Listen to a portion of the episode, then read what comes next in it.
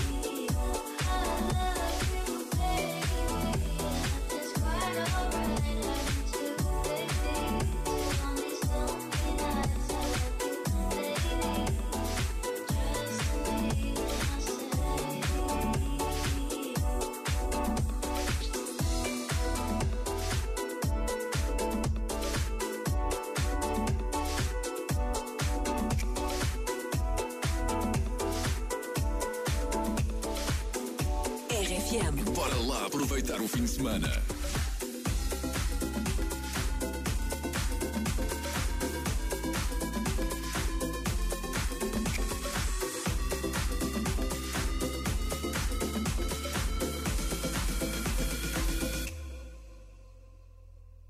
Sing for the best.